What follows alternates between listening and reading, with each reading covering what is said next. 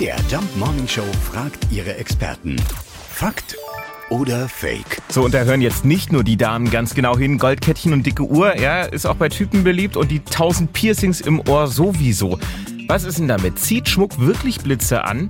Unser Experte ist Meteorologe Robert Scholz vom Deutschen Wetterdienst. Das stimmt nicht. Schmuck erhöht die Gefahr eines Blitzschlages nicht. Metall leitet den elektrischen Strom außerordentlich gut, das wissen wir alle.